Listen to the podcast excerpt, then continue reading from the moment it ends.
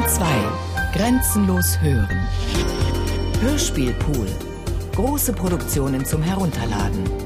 Mehr Informationen unter www.bayern2.de.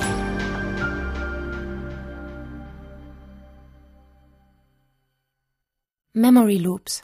Tonspuren zu Orten des NS-Terrors in München 1933 bis 1945 von Michaela Milian. Herzog-Max-Straße, Herzog-Rudolf-Straße, Antonienstraße, Knorrstraße.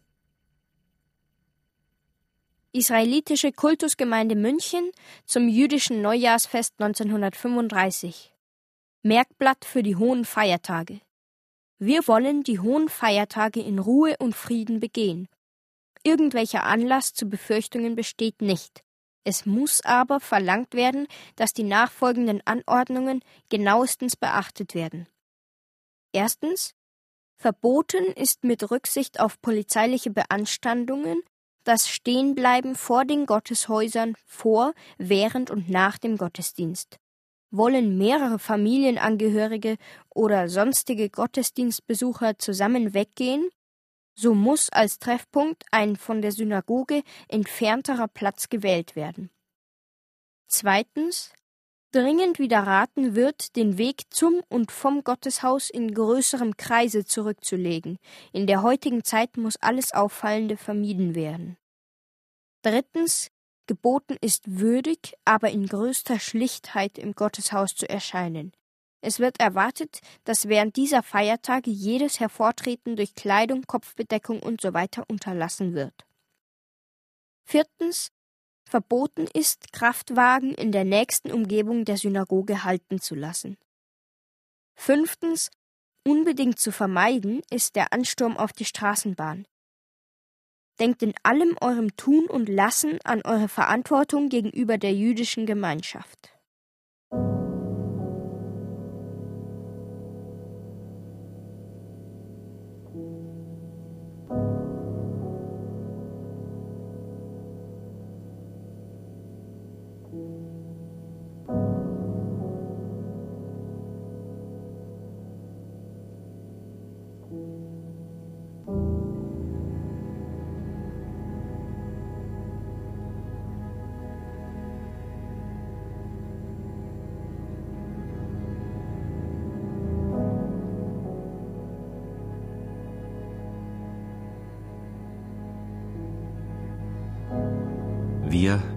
Werner, die Ruth und ich, sind Kinder einer sogenannten privilegierten Mischehe. Privilegiert heißt, dass der jüdische Teil einer Mischehe geschützt war durch den nichtjüdischen Teil. Wir sind aber nach den Nürnberger Gesetzen Geltungsjuden. Wir waren Geltungsjuden, weil wir Mitglieder der jüdischen Gemeinde waren und im jüdischen Kinderheim erzogen wurden. Wir waren in der Erziehung und der Bindung an die jüdische Gemeinde gleich wie Kinder mit vier jüdischen Großeltern. Wir mussten also den Stern tragen. Wir durften nicht Straßenbahn fahren, ich durfte nicht in die Schule gehen und so weiter. Aber das Wichtigste war, dass wir zunächst nicht deportiert wurden. Erst gegen Ende 1944, Anfang 1945 wurden im Deutschen Reich auch die Juden aus Mischehen nach Theresienstadt deportiert.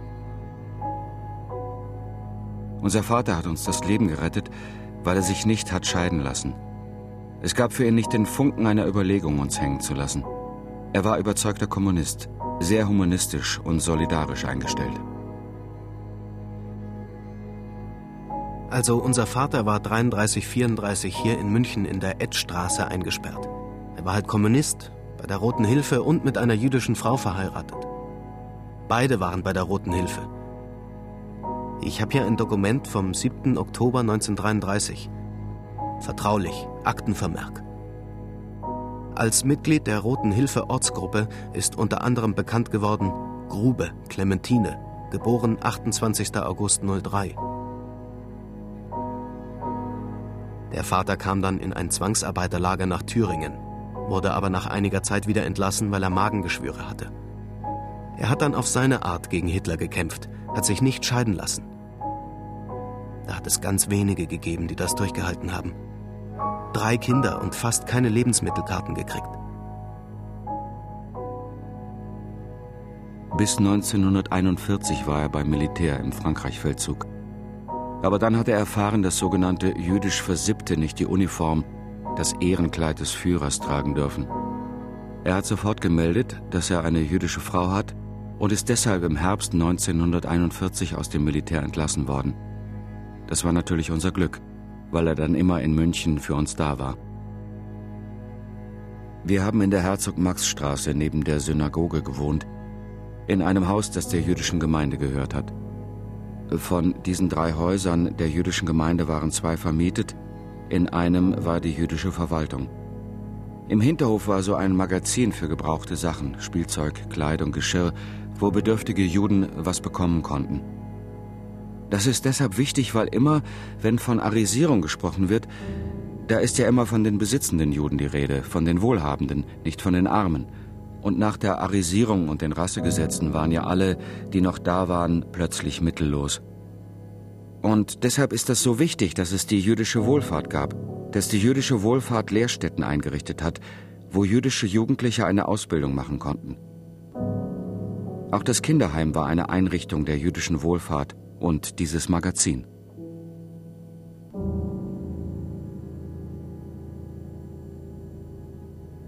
Wiederholt wurde uns gesagt, dass die Nachbarschaft unserer Hauptsynagoge in München gegenüber dem Künstlerhaus in der Herzog-Max-Straße dem Führer Hitler unangenehm sei.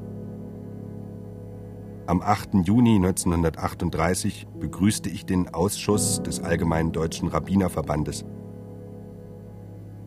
Aus der Versammlung wurde ich zum Ministerium des Inneren abberufen. Am Abend zuvor war Hitler bei einer Festlichkeit im Künstlerhaus zugegen gewesen. Der Ministerialreferent eröffnete mir, dass die Synagoge als Verkehrshindernis am nächsten Tag abgetragen werden müsse. Ich wandte ein, dass ein irgendwie erheblicher Verkehr hier nicht stattfinde, dass die Synagoge mit der Frauenkirche im Hintergrund ein bekanntes, schönes Stadtbild sei. Die Abtragung der Synagoge durch die Münchner Baufirma Moll musste am nächsten Tag beginnen und bis zum 9. Juli, dem Tag der deutschen Kunst, vollendet sein. Am Nachmittag versammelte sich in größter Bewegung mit Dr. Bärwald und einigen Rabbinern die ganze Gemeinde im Gotteshaus. Es wurde das Avinu Malkenu, unser Vater, unser König, gesagt, ein letztes Kaddisch und die Torarollen wurden in feierlichem Zug in das Verwaltungsgebäude getragen. Am Tage darauf begann der Abbruch des Gotteshauses. Ich stand mit unserem Oberkantor, Professor Kirschner, auf der Treppe des Verwaltungsgebäudes und schaute auf das Werk der Zerstörung. Es war kein Trost für uns, dass Hitler am gleichen Tage auch den Abbruch der protestantischen Kirche an der Sonnenstraße befohlen hatte.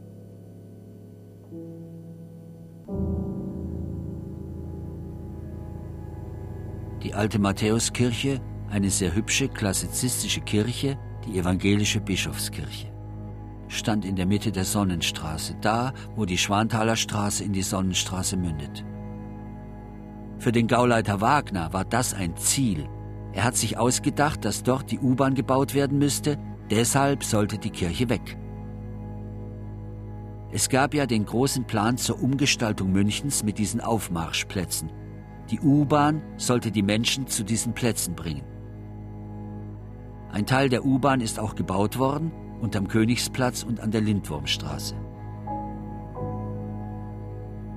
Ich gehöre zum letzten Jahrgang, der noch in der alten Matthäuskirche konfirmiert worden ist. Am Abend, als der Abschiedsgottesdienst gefeiert wurde, war ich dabei. In der Schwanthaler Straße und Landwehrstraße standen schon Kolonnen von Polizei und SA bereit, um den Abbruch zu beginnen. Man befürchtete wohl Demonstrationen und die kamen dann auch, das war immerhin im Jahre 1938. Die Gemeinde war in der Kirche und sang den ganzen Abend durch. Meine Eltern waren eigentlich gar nicht dafür, dass ich dahin gehe, weil sie befürchtet haben, dass die SA eingreift und da wollten sie mich als Bub nicht dazwischen wissen. Aber ich bin trotzdem hingegangen, natürlich aus Neugierde, und habe den Auszug der Gemeinde miterlebt. Die Leute wichen nicht, die blieben und sangen, eine feste Burg ist unser Gott. Erst um Mitternacht verliefen sie sich. Und dann fing auch sofort der Abbruch an. Am nächsten Morgen war schon das Dach weg.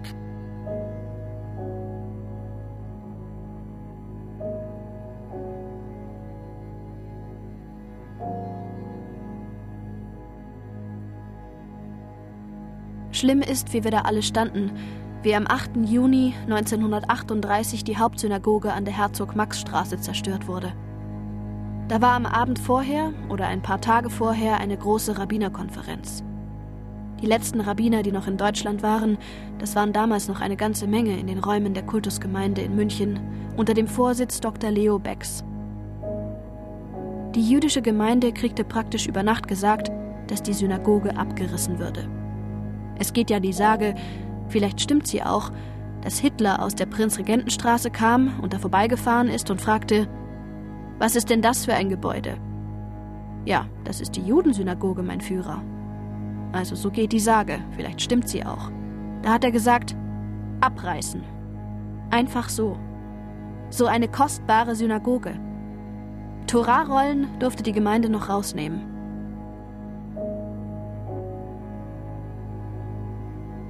Am 7. Juni fand dort noch ein letzter Gottesdienst statt. Der Vorbeter Emanuel Kirschner hatte eine gottbegnadete Stimme. Der wohnte in der Kunigundenstraße bei uns um die Ecke. Privilegierte durften am Schabbatnachmittag zu ihm kommen. Das war etwas Besonderes, wenn man da eingeladen wurde. Er hat das Mole Rachamim gesungen, das Gebet eines Leidenden, wenn er verzagt. Ich krieg heute noch Gänsehaut, wenn ich mich daran erinnere. Er war schon über 80 Jahre alt und hat nach langer Pause hier noch einmal gesungen. Mit gebrochenem Herzen, wie er sagte. Das sind einfach Dinge, die einen schon umreißen. Da muss man aus Stein sein, wenn einen das nicht umreißt. Ich sehe uns noch alle da stehen. Da standen die ganzen Rabbiner und wir standen auch da. Scheinbar war das durchgesagt worden, dass die Synagoge eingerissen wird. Und da kam die Abrissbirne und machte immer so ein knirschendes Geräusch. Wir Juden standen alle da mit Tränen in den Augen, und das Volk ringsum johlte, freute sich und klatschte.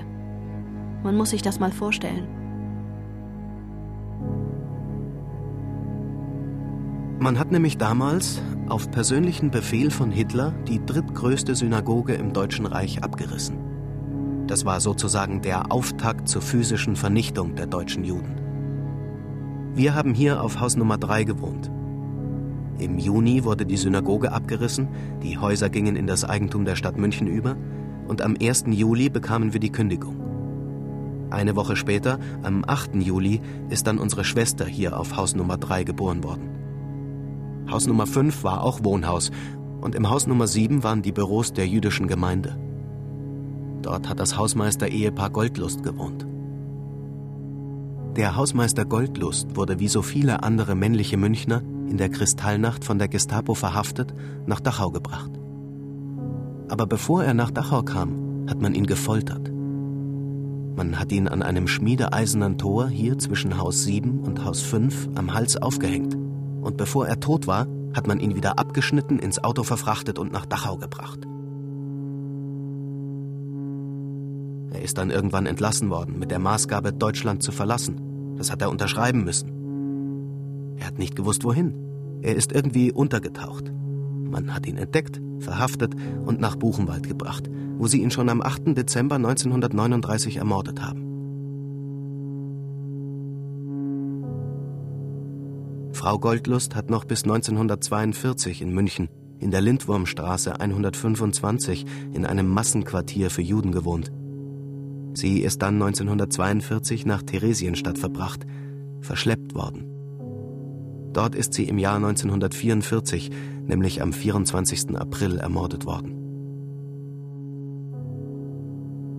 Herr Goldlust ist für unsere Familie, besonders für meinen Bruder und mich, eine Person, die untrennbar verbunden ist mit unserem Wohnen in diesen Häusern.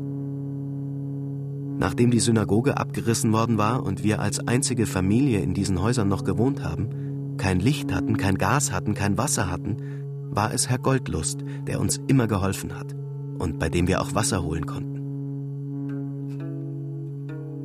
Das war ein Wohnviertel damals. Heute wohnt ja da keiner mehr.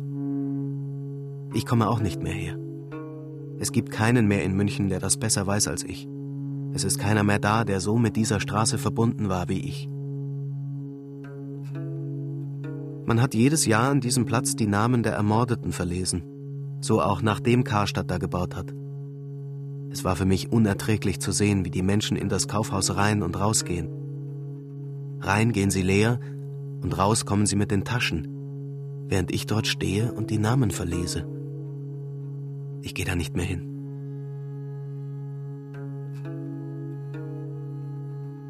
Die Stadt München hat das Areal mit der Synagoge damals eingeebnet, auf den Wunsch von Hitler und vom Bürgermeister.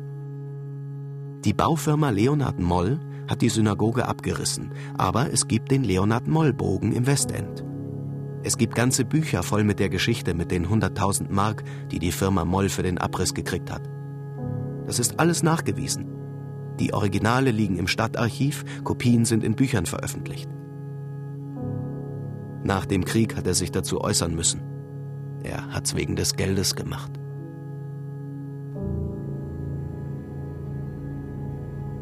In Verbindung mit dem Abbruch der Synagoge in der Herzog-Max-Straße wurden auch die anliegenden Wohnhäuser der israelitischen Kultusgemeinde beschlagnahmt. Am 1. Juni 38 wurde allen Mietern gekündigt. Alle haben ihre Wohnungen verlassen, nur wir nicht. Unser Vater hatte versucht, dass wir eine andere Wohnung von der Stadt München zugewiesen bekommen, was die Stadt aber abgelehnt hat. Die Stadt hat uns an die israelitische Kultusgemeinde verwiesen. Ein Witz, Erst nimmt man der Gemeinde die Häuser weg und dann sollen sie ihren Mietern eine Wohnung geben. Wir sind noch bis zum 7. November 38 in dem Haus geblieben. Wir hatten kein Licht mehr, kein Wasser, kein Gas. Man hatte alles gesperrt. Die Mutter hat auf dem Holzherd in der Küche gekocht mit Kerzenlicht. Dann wurden wir rausgeklagt. Deshalb blieb den Eltern nichts anderes übrig, als uns Kinder in das jüdische Kinderheim in der Antonienstraße nach Schwabing zu bringen. In diesem Kinderheim sind wir fast vier Jahre bis Anfang 42 geblieben.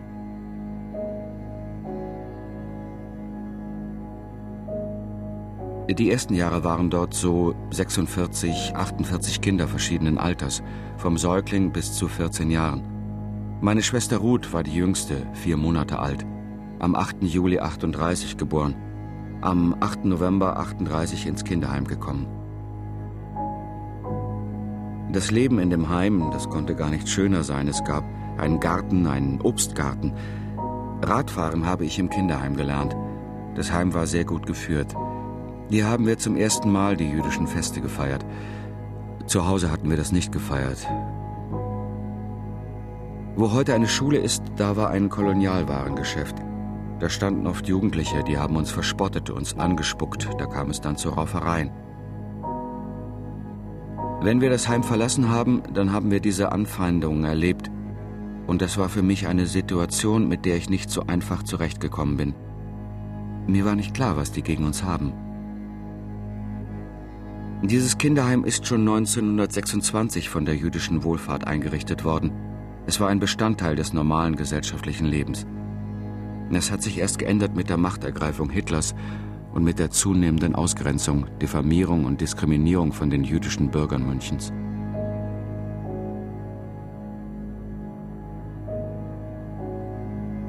Im Haus neben dem Heim wohnten auch Kinder, zwei 13-Jährige, mit denen wir spielten. Sie kamen zu uns, denn es gab viel Spielzeug im Heim und den schönen Garten. Ab September 41 war es Pflicht, diesen Judenstern zu tragen – wir saßen im Garten und haben den gelben Stern an jedes Kleidungsstück genäht. Da warfen sie Steine zu uns herüber. Die ganze Umgebung war nun gegen uns. Eine Situation, die für uns außerhalb des Heimes immer zu Konflikten mit Nachbarskindern und Passanten geführt hat. Wir wurden angepöbelt, als Judensau beschimpft. Oder Passanten haben gleich die Straßenseite gewechselt, wenn sie uns gesehen haben. Als unser Vater noch Soldat war, hat er uns auch im Kinderheim in Uniform ab und zu besucht. Und bei einem dieser Besuche, wir mussten schon den Stern tragen im Oktober 41, ist er mit meinem Bruder und mit mir spazieren gegangen und in ein Lokal an der Danziger Freiheit, die heute Münchner Freiheit heißt. Wir mit dem Stern, er in Uniform, und dann wollten sie uns nicht bedienen.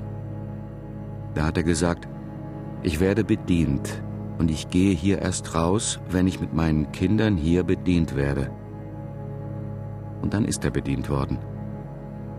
Also das war einfach der Malermeister Franz Grube, stur und konsequent.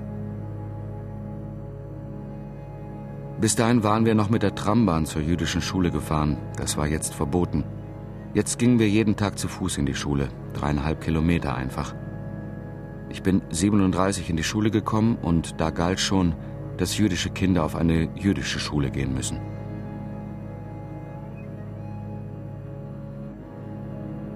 Die jüdische Schule war in der Herzog-Rudolf-Straße und war ein Anbau der orthodoxen Synagoge, die in der Pogromnacht abgefackelt worden ist. Dabei ist auch das Schulgebäude sehr stark beschädigt worden. Es durfte dann nicht mehr hergerichtet werden. Das Nebengebäude, Haus Nummer 1, da war der jüdische Kindergarten und der Hort. Da sind wir bis Herbst 41 noch in die Schule gegangen. Am 20. November 41 ging der erste Transport von München weg. Danach waren wir dann noch so ungefähr 30 Kinder und zwei Lehrer an der Schule in München. Die meisten waren mit auf Transport gekommen.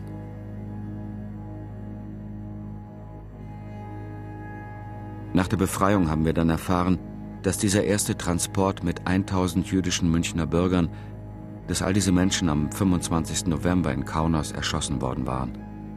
Sie hatten keine Chance, es hat niemand überlebt.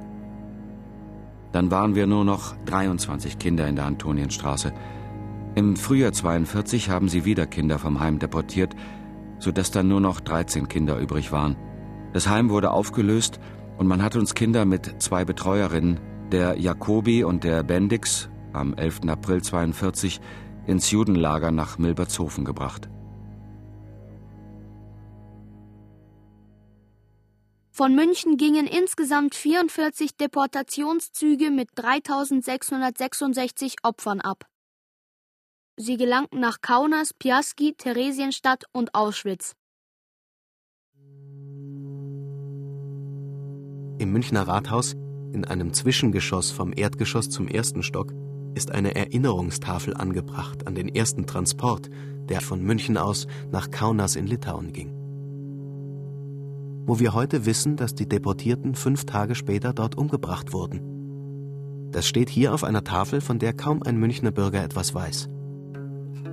Es gibt ähnliche Erinnerungstafeln in der Lindwurmstraße 125, wo die ehemalige jüdische Verwaltung bis Kriegsende einen Platz hatte. Es gibt solche Tafeln auch an anderen Orten der Stadt. Es ist im Großen und Ganzen sehr unbefriedigend. Die Leute gehen vorbei. Diese Zeit spielt leider heute in der Erinnerung der Leute keine große Rolle. Es ist für mich auch etwas Trauriges, etwas doch Verletzendes, dass diese Tafel mehr oder weniger unbeachtet hier hängt. Wir waren damals auch eingeladen, als die Tafel im alten Rathaus angebracht wurde. Ich komme mit meinem Bruder vom Marienplatz und wir wundern uns, wo das sein soll, weil außen keine Tafel zu sehen war. Ja, und wieso ist die Tafel innen drinnen? Ja, heißt es, hat was mit dem Vandalismus zu tun. Ich habe bloß das Lachen angefangen, denn das alte Rathaus ist immer zugesperrt. Und 80, 90 Prozent der Münchner, behaupte ich, wissen überhaupt nicht, dass es da drin diese Tafel gibt. Vielleicht wissen es ein paar vom neuen Rathaus. Die Tafel hängt ja immerhin an der Treppe.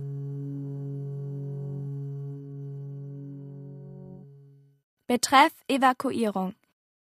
Zufolge Anordnung der Geheimen Staatspolizei, Staatspolizeileitstelle München, haben wir Sie davon zu verständigen, dass Sie und Ihre unten namentlich bezeichneten Familienmitglieder zur Evakuierung eingeteilt worden sind. Jeder Versuch, sich der Umsiedlung zu widersetzen oder zu entziehen, ist zwecklos und kann für die Betroffenen zu schweren Folgen führen.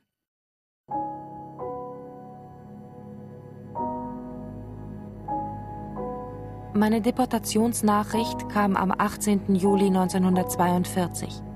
Sie kam mit dem Absender der jüdischen Gemeinde. Ich kam nach Hause und da lag der Brief. Ein gelber Brief, bei mir am Fußboden. Ziemlich umfangreich. Der Transport war für den 22. Juli angesetzt. Der Wagen, der mich von meiner Wohnung ins Sammellager in die Knorrstraße brachte, das war ja einer, der überhaupt keine Fenster gehabt hat. Man konnte nicht rausschauen. und niemand konnte hereinschauen. Das war wahrscheinlich Absicht.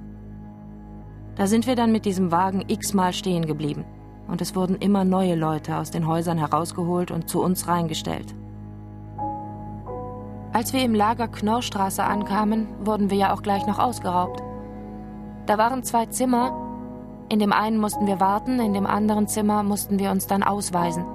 Dort saßen zwei Frauen, die haben mein Gepäck durchsucht. Die eine hat gesehen, dass ich einen goldenen Ring anhatte und sagte, geben Sie den mal her, als würde sie ihn nur anschauen wollen aber sie hat ihn dann behalten. Die andere, die, die nicht so schlimm war, hat ein Reklambüchlein bei mir gefunden, den Faust, und hat das Buch ihrer Kollegin gezeigt, so wie Sieh mal, wen wir da einsperren bzw. wegschicken. Das Buch durfte ich dann behalten. Ich hatte mir noch ein paar Stiefel machen lassen, um für jeden Fall versorgt zu sein. Die haben die beiden auch einbehalten. Meinen Lodenmantel haben sie behalten. Also wir wurden bereits hier in München sehr ausgeraubt. Das ohnehin limitierte Gepäck, was wir nach Theresienstadt mitnehmen durften, war schon bevor der Transport losging erheblich leichter geworden. Wir sind nur für eine Nacht in das Barackenlager in der Knorrstraße 148 gekommen. In unseren Kleidern, mehr sitzend als liegend, haben wir dort übernachten müssen. Männlein und Weiblein im selben Raum. Und am nächsten Morgen sind wir dann in einem geschlossenen Möbelwagen zum Holzkirchner Bahnhof, also zum südwestlichen Ende des Hauptbahnhofs gekommen. Von dort sind die Züge nach Theresienstadt abgefahren. Der Bahnsteig war geleert worden, aber aus den Häusern haben die Leute mit Ferngläsern zugeschaut. Wir sind in ein Abteil gekommen mit gegenüberliegenden Sitzen. In jedem Abteil ungefähr acht oder zehn Personen. Wir durften den Kopf nicht rausstrecken. Es hieß, sonst würden wir erschossen. Unsere Koffer hat man uns abgenommen und gesagt, wir bekommen sie bei der Ankunft wieder ausgehändigt. Wir haben sie aber nie mehr zurückbekommen. Das kam alles weg. Ich musste unterschreiben, dass mein in München verbleibender Besitz dem Deutschen Reich verfällt. Und wir wurden noch als Verbrecher gekennzeichnet. Am Bahnhof war das. Man musste was unterschreiben und hat uns das mitgegeben, damit von vornherein klar war, dass wir Verbrecher waren.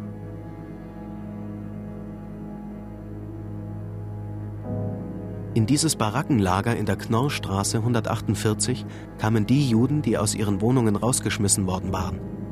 Sie wurden dort inhaftiert und von dort, von Milbertshofen aus, in die Konzentrations- und Vernichtungslager deportiert.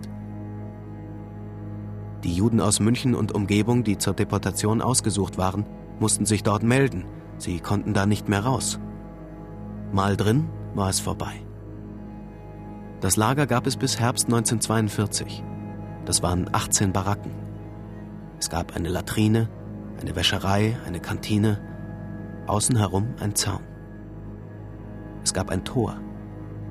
Durch das Tor gingen die Häftlinge nur raus, wenn sie zur Zwangsarbeit nach Lohhof mussten oder deportiert wurden. Die Eltern konnten uns manchmal besuchen. Sie durften aber nicht rein, sondern sie standen vor dem Tor. Ich war damals zwölf Jahre alt, mein Bruder neun meine Schwester noch nicht vier Jahre. Wir waren zusammen 13 Kinder verschiedener Altersstufen, ohne gezielte Betreuung. Da war dann praktisch Schluss mit Schule. Wir hatten noch den Lehrer Kessler, der nach Milbertshofen rausgekommen ist. Der hat dann eine Eingabe gemacht, dass er ein Fahrrad genehmigt kriegt, damit er rausfahren kann zu uns ins Lager. Das haben sie ihm aber nicht genehmigt, so dass wir dann keinen Unterricht mehr haben konnten.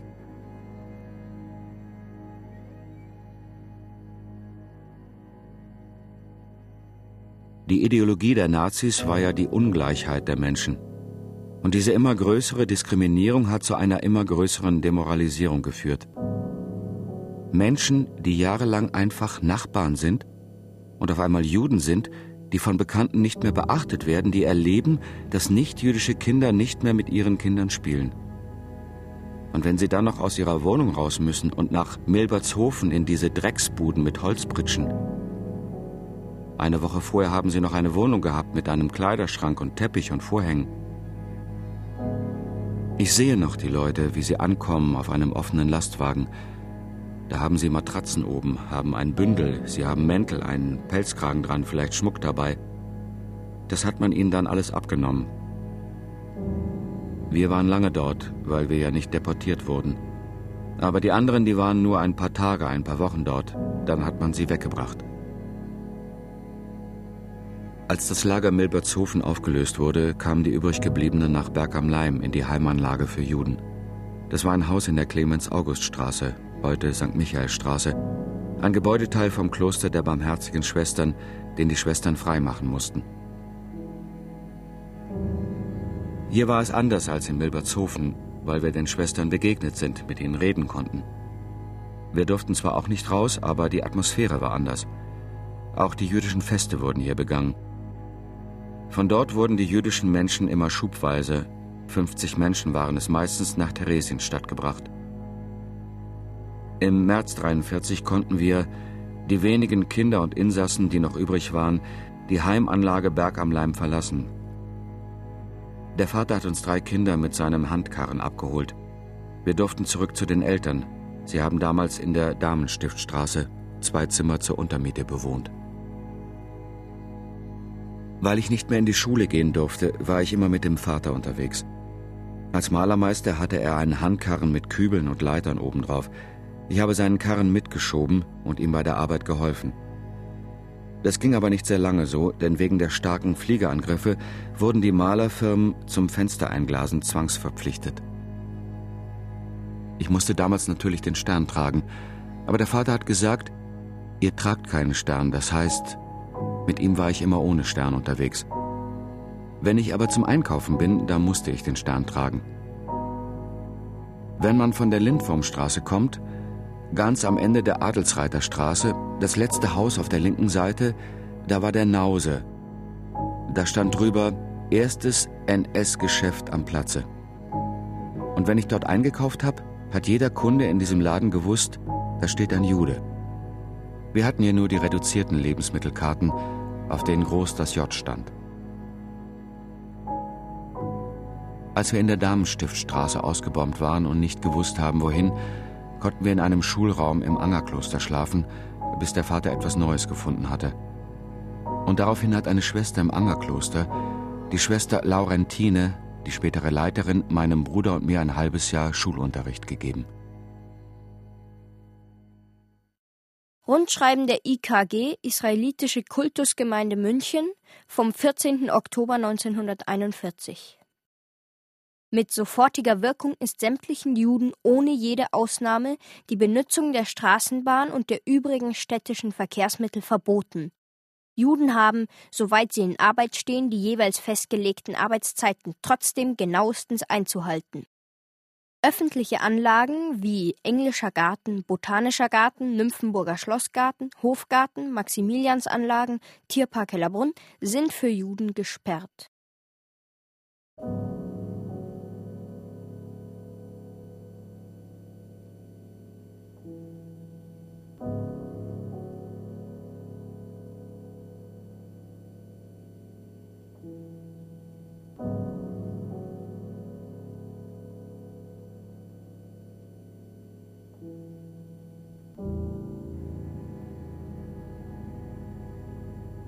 Am Bahnhof Ecke Luisen-Elisenstraße, da ist das Luisengymnasium und gegenüber von diesem Gymnasium ist ein freier Platz. Da wo heute eine Skulptur steht, da war früher ein unterirdischer Luftschutzbunker. Als Fliegeralarm war, wollte ich da rein. Ich trug den Stern, ich war unterwegs, ich war ja nicht eingesperrt. Aber sie haben mich, den Judenbengel, nicht reingelassen. Ein paar Meter weg ist der alte botanische Garten, und dort habe ich mich unter einem Gebüsch versteckt, hab geweint, Angst gehabt, weil links und rechts die Bomben gefallen sind. In dem alten botanischen Garten war in jeder Bank ein Schild für Juden verboten. Diese visuellen Eindrücke, die beschäftigen mich noch heute. Die Schaufenster wie die vom Kohnen, der heute nichts mehr davon wissen will, für Juden verboten. Die Ausgrenzung überall zu verspüren. Du gehörst nicht dazu, du bist nicht gefragt. Die Mutter hat Zwangsarbeit machen müssen in Lohhof in einer Flachsfabrik. Dann konnte sie Heimarbeit für eine Hutfabrik, Firma Maria Brettschneider, machen. Das war dann für sie eine Erleichterung. Sie hatte drei Schwestern, die waren mit jüdischen Männern verheiratet, hatten Kinder Und diese, unsere Onkel und Tanten, Cousins und Cousinen, wurden 42 deportiert. Und da kommt nichts mehr. Nur die Oma, die drei Jahre in Theresienstadt war, hat überlebt. Das war die Atmosphäre. In unserer Familie war das Dauerthema, werden wir auch noch deportiert. Unsere Hoffnung richtete sich auf die Niederlage der Nazis in der damaligen Sowjetunion. Wir haben immer wieder Radio Moskau und BBC, aber vor allen Dingen Radio Moskau gehört. Radio Moskau hat ja auch Deutsch gesendet und da gab es auch eine Melodie. Und das ist eine Melodie, die werde ich wahrscheinlich noch auf dem Sterbebett singen oder summen. Vaterland, kein Feind soll dich gefährden. Vaterland, kein Feind soll dich gefährden. Und wir haben dann auch jede Niederlage der deutschen Wehrmacht bejubelt. Stalingrad war für uns ein Ereignis, das uns viel Zuversicht gegeben hat.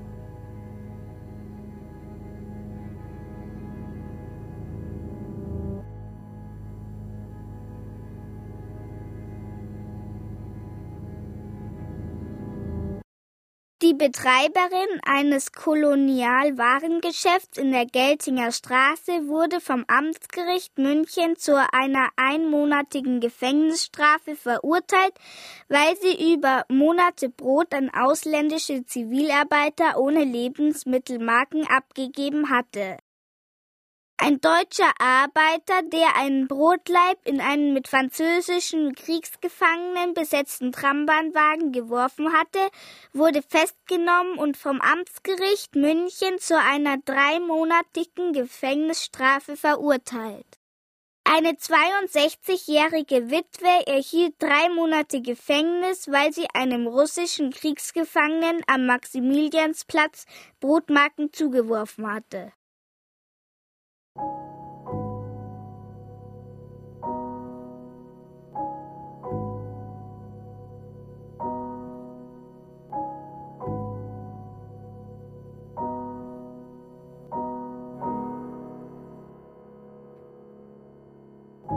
In der Sonnenstraße hatten die Nazis begonnen, eine U-Bahn zu bauen. Da waren sowjetische Zwangsarbeiter im Einsatz. Der Vater und ich sind wiederholt zu diesen Zwangsarbeitern und haben ihnen von dem wenigen, was wir hatten, was zu essen gebracht. Klingt heute, als ob es nichts wäre. Derweil, wenn ich heute darüber nachdenke, wenn sie uns da erwischt hätten, weiß der Teufel, was da passiert wäre. Der Vater hat sich über die Gefährlichkeit von manchem, was er da gemacht hat, überhaupt keine Gedanken gemacht. Er war einfach sehr stur.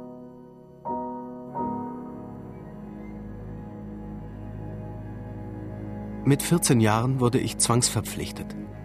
Ich musste in einem Rüstungsbetrieb am Tassilo-Platz, einer Telefon- und Batteriefabrik, die für die Rüstung produziert haben, arbeiten. Das gehört heute Rode und Schwarz. Das Gebäude existiert noch, ist modernisiert. Wogegen man das Wittelsbacher Palais nach dem Krieg, die Ruine, man hätte es noch aufbauen können, sofort in die Luft gesprengt hat. Damit also ja nichts überbleibt. Zur Zwangsarbeit war es so eine Dreiviertelstunde Fußmarsch. Wir durften ja nicht mit der Trambahn fahren. Aber wir haben uns in der Arbeit aus Kupferblech einen Stern gemacht, haben den gelben Stoffstern draufgeklebt und hinten eine Nadel dran gemacht. Und so bin ich in der Früh aus dem Haus und wenn ich um die Ecke herum war, dann habe ich das Ding in die Tasche und bin in die Straßenbahn. Mein Vater hat dann gesagt, ich soll den Stern nicht mehr tragen, ich soll gar nicht lang rummachen, in die Trambahn rein und aus. Und da gab es mal in der Fabrik den Besuch vom Ortsgruppenleiter München Ost, einem SA-Mann. Der hat also die Spinde inspiziert und macht also meinen Schrank auf und da ist an dem Mantel kein Stern. Der lässt mich rausholen, warum ich keinen Stern trage. Mein Vater hat gesagt, wenn was ist, sagst du, dass ich es dir verboten habe. So bin ich dem dann auch gegenübergetreten. Ein paar Tage später ist mein Vater von der Gestapo ins Wittelsbacher Palais vorgeladen worden. Das war nicht das erste Mal. Man hat ihm nahegelegt, sich scheiden zu lassen. Für die Kinder würde gesorgt werden. Ich war dann halt etwas vorsichtiger. Aber bald sind die Straßenbahnen sowieso nicht mehr gefahren, weil ja alles kaputt war. Dreimal wurden wir ausgebombt. Die Wohnung in der St. Paulsstraße 3 an der Wiesen die hat uns einer illegal gegeben, der war Monarchist. Der hat den Hitler gehasst. Der Vater hat die Wohnung hergerichtet, er war ja Maler. Und drei Monate später ist diese Wohnung auch kaputt gegangen. Ich habe da schon Zwangsarbeit machen müssen, bin zu Fuß von der Arbeit heim. Weil an dem Tag Luftangriff war, haben sie uns heimgehen lassen. Ich komme dann in die St. Paulstraße, steht das ganze Haus nicht mehr. Meine Eltern und die Geschwister sitzen auf dem Randstein. Das Haus war ein Trümmerhaufen. Aus dem Trümmerhaufen hat es gekracht, sind Patronen explodiert. Nach dem Krieg haben wir gehört, es war einer von der Freiheitsaktion Bayern. Der hat illegal Waffen gehortet. Wir wussten nicht, dass wir im selben Haus wie die Gerngroßleute waren. Dann sind wir in zwei Zimmer in die Landwehrstraße, auch wieder in den vierten Stock. Als wir auch da ausgebombt wurden, sind wir in zwei Zimmern in der Mathildenstraße untergekommen. Von dort haben sie uns dann nach Theresienstadt abgeholt.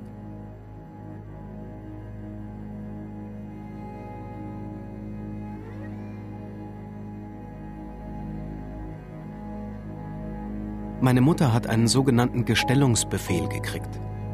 Dieses Schreiben ist immer schon 14 Tage vorher gekommen. Zwecks Arbeitseinsatz. Mitzunehmen sind eine Decke und Verpflegung für ein paar Tage, sämtliche Lebensmittelmarken und so weiter.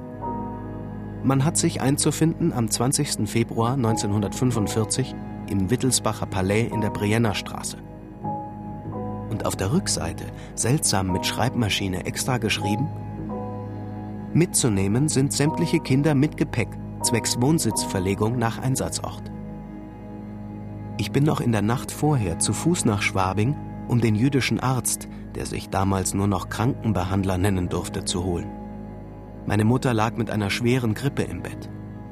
Ich habe dieses Attest noch da, das Original, also wo der Arzt davon absieht. Sie ist bettlägerig, kann also nicht aufstehen. Mit dem Attest bin ich am nächsten Tag ins Wittelsbacher Palais zur Gestapo. Ein gewisser Grimm war das. Der hat es kurz gelesen und hat dann mit Rotstift draufgeschrieben, abgelehnt. Dann bin ich wieder heimgetippelt. Und meine Eltern haben dann entschieden, dass wir an dem Tag nicht gehen. Worauf am nächsten Tag in der Früh ein Beamter vom Wittelsbacher Palais kam, der uns abholen wollte. Der hat also gesehen, dass meine Mutter liegt und hat auf dem Absatz kehrt gemacht. Er war recht human. Und einige Stunden später ist dann ein anderer Gestapo-Beamter gekommen und der Verbindungsmann der bayerischen Juden zur Gestapo. Und die beiden haben uns abgeholt. Wir sind von der Mathildenstraße über die Trümmer auf der Straße zur Priennerstraße. Zu Fuß mit der fiebernden Mutter. Einer der beiden Beamten hat den Koffer getragen. Wir sind rein ins Wittelsbacher Palais, der Eingang war in der Türkenstraße, und in den Keller runter. Das Haus war ein Trümmerhaufen.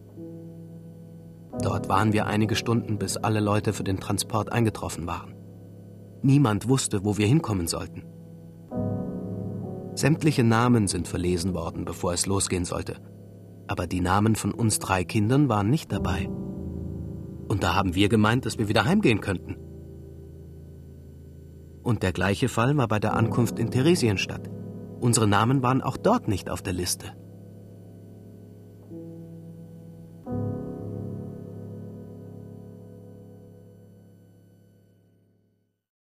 Bronzetafel an der Fassade der Bayerischen Landesbank, Briennerstraße 20.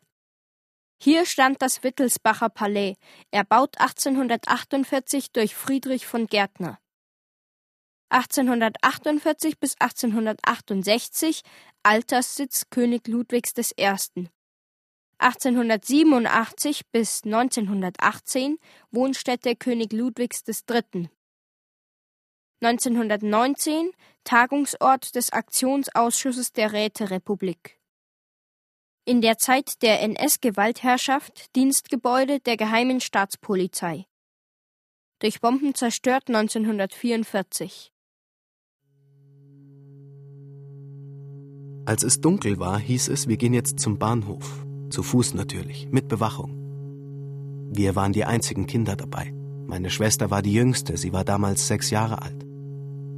Außer uns Erwachsene und junge Burschen und Mädchen im Alter von 17, 18 Jahren Die meisten haben wir gekannt.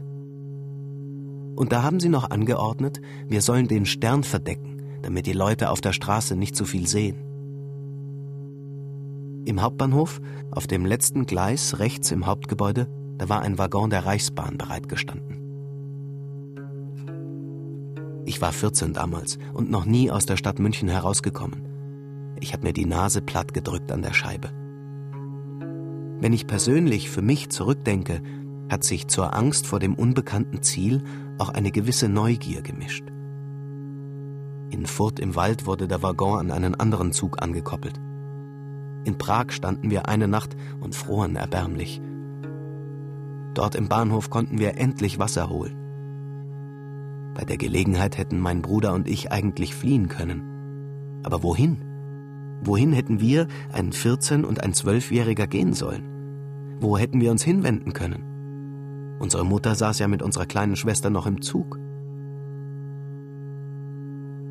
An sich war die Reise nichts Aufregendes. Wir hatten drei Bewacher, SS-Leute, die gingen recht locker mit uns Juden um. Wir erfuhren, dass es nach Theresienstadt ging. Die 50 Reichsmark, die ich auf den Transport mitnehmen durfte, wurden mir bei der Ankunft wieder abgenommen, als Beförderungsentgelt.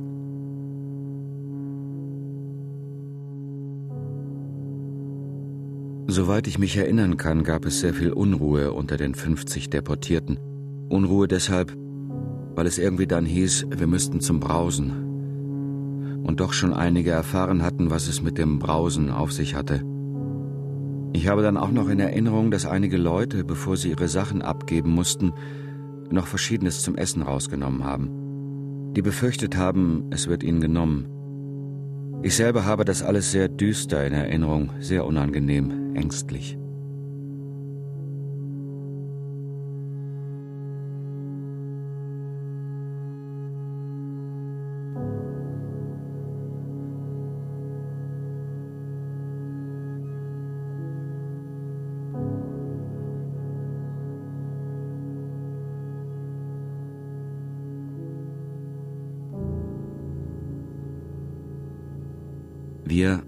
Meine Mutter, mein Bruder, meine Schwester und ich waren in Theresienstadt und haben dort Anfang Mai 45 die Befreiung erlebt.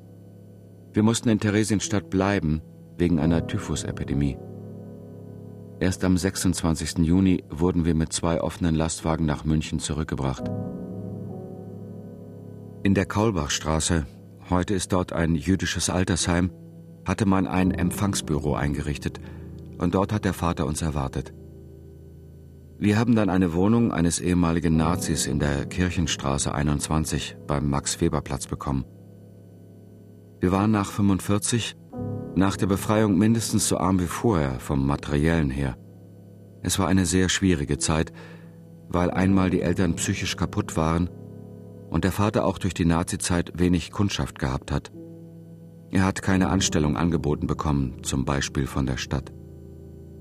Wenn man das aus heutiger Perspektive anschaut, ist das nicht erklärbar. Die allgemeine Stimmung in München war, wir haben den Krieg verloren, wir sind froh, dass der Krieg vorbei ist, weil die Geschichte mit den Bomben aufhört. Ich bin dann endlich wieder in die Schule gegangen. Ich bin immer mit der Straßenbahn in die Schwanthaler Schule gefahren. Ich habe mir eine Armbinde gemacht, wo ich draufgeschrieben habe, KL Teresin, Konzentrationslager Theresienstadt. Ich wollte, dass mich die Leute in der Straßenbahn darauf ansprechen. Ich wollte erzählen, was ich mit meinen 13 Jahren erlebt hatte. Aber die Leute waren nicht interessiert. Keiner hat reagiert. In der Schule war man am Anfang halt doch wieder der Saujud. Und wenn man gerauft hat, dann hieß es auch, hau dem Juden einen auf. Ich war relativ gut im Rechnen und im Aufsatz, nicht in der Orthographie. Im Aufsatztext war ich einer der Besten. Dadurch hatte ich eine ganz gute Position in der Klasse. Und der Oberlehrer Wunder, der hat, wenn ein Aufsatz von mir vorgelesen worden ist, gesagt, Jetzt schaut's ihn an. Der Ernst war nicht in der Schule, was euch der da vormacht. Nehmt's euch ein Beispiel. Also nur so hat der Lehrer Wunder meine Geschichte aufgegriffen. Das Grundsätzliche war wohl die Tatsache, dass in diesen ersten Jahrzehnten nach der Gründung der Bundesrepublik über diese Zeit nicht gesprochen wurde. Nach 45 sind die Eltern in die KPD gegangen und es waren bis auf wenige Ausnahmen kommunistische Überlebende. Die haben sich bei Neubiberg in so einem Freidenkerheim getroffen, das gibt's heute noch. Und da habe ich mit meinen 13 Jahren nun erlebt, dass es Leute gibt, die mir zuhören. Sonst hat sich ja niemand für meine Geschichte interessiert. Und so bin ich dann auch in diese politische Richtung gegangen. Ich habe beim Vater gelernt und war dann selbstständiger Malermeister mit einem kleinen Handwerksbetrieb in Untermenzing. Über den Einfluss des Vaters habe ich auch immer die Notwendigkeit gesehen, sich zu organisieren. Dadurch bin ich sehr früh in die Gewerkschaftsjugend und die FDJ, die es ja damals auch in der Bundesrepublik gab. Ich bin dann in die ganze Problematik Wiederaufrüstung, Bundeswehr, Friedensvertrag, in diese Geschichte bin ich hineingewachsen bei den Schwabinger Krawallen, da war ich auch dabei. Die Schwabinger Krawalle waren ja von ihrer Ursache absolut unpolitisch. Da haben irgendwelche Straßensänger und Gitarristen den Unwillen von einigen Polizisten erweckt. Die sind dann gleich zusammengeprügelt worden. Es ist erst politisch geworden durch die Reaktion der Polizei. Was damals an Polizei gelaufen ist, was damals an antidemokratischen Dingen, Berufsverbot und so weiter gelaufen ist, das kann man sich heute nicht mehr vorstellen. Ich habe Politik gemacht, Friedensbewegung, Anti-Atom-Bewegung. Ich war auch lange eingesperrt wegen meiner politischen Tätigkeit. Eineinhalb Jahre. 1972 habe ich mit 40 das Abitur nachgemacht und bin dann in die Gewerkschaft Erziehung und Wissenschaft. Ich habe mich dann an der Berufsschule für Maler als Lehrer beworben, habe auch zwei Jahre lang dort unterrichtet aber dann hat man meinen Vertrag nicht mehr verlängert, eben mit der Begründung des Berufsverbotes, dass ich nicht auf dem Boden der freiheitlich-demokratischen Grundordnung stehe. Ich habe gegen diesen Bescheid Einspruch erhoben, auch mit Unterstützung des Personalrats der Schule für Bau und Gestaltung in der Luisenstraße. Es kam dann zu einem Gespräch hier im Münchner Rathaus. Ich habe zu diesem Gespräch meinen gelben Stern, den ich noch hatte, mitgenommen habe dann in dem Gespräch mit dem Verantwortlichen der Schulverwaltung auf meine Vergangenheit hingewiesen und darauf, dass es ein Witz ist, mich außerhalb der Verfassung und des Grundgesetzes zu stellen. Und dass ich schließlich als Verfolgter des Dritten Reiches auch meine Erfahrungen habe und aufgrund dieser Erfahrungen politisch aktiv bin. Das hat dann dazu geführt, dass das Berufsverbot zurückgenommen wurde und ich für die nächsten 20 Jahre als Fach- und Berufsschullehrer an der Schule für Maler unterrichten konnte.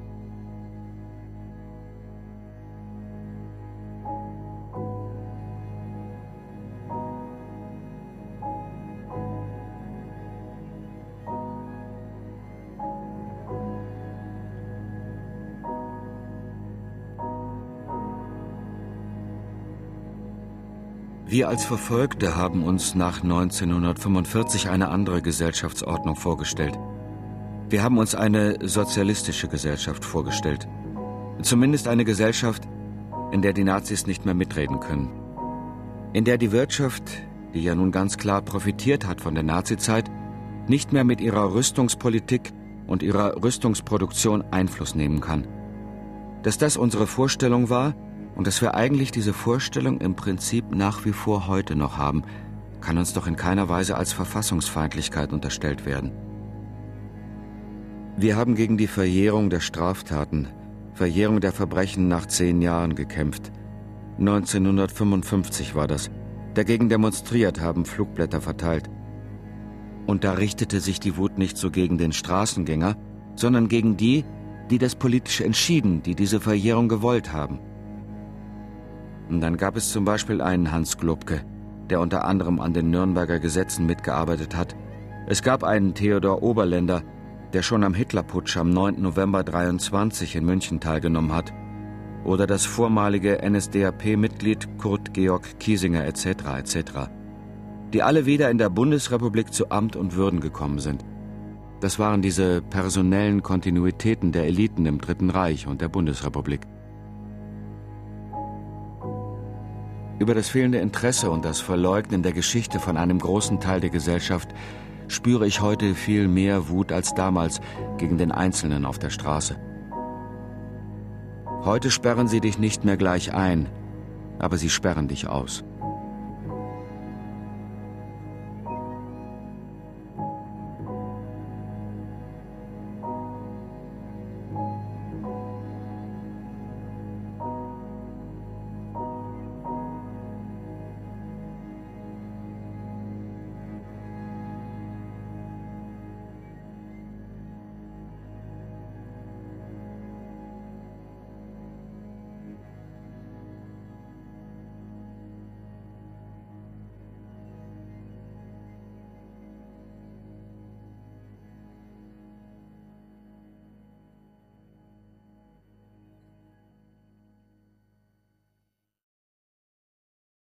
Memory Loops. Tonspuren zu Orten des NS-Terrors in München 1933 bis 1945 von Michaela Milian. Herzog-Max-Straße, Herzog-Rudolf-Straße, Antonienstraße, Knorrstraße. Mit Peter Brombacher, Caroline Ebner, Florian Fischer, Julia Franz, Gabriel Hecker, David Herber, Hans Kremer, Laura Mehr, Steven Scharf und Joanna Verbeek von Löwies Musikrealisation Karl Österheld und Michaela Milian. Sprachaufnahmen Hans Scheck, Susanne Herzig. Studioproduktion Mario Thaler. Regieassistenz Kirsten Böttcher. Komposition und Realisation Michaela Milian. Produktion Bayerischer Rundfunk Hörspiel und Medienkunst in Zusammenarbeit mit der Landeshauptstadt München Kulturreferat Freie Kunst im öffentlichen Raum 2010 Redaktion Herbert Kapfer, Katharina Agathos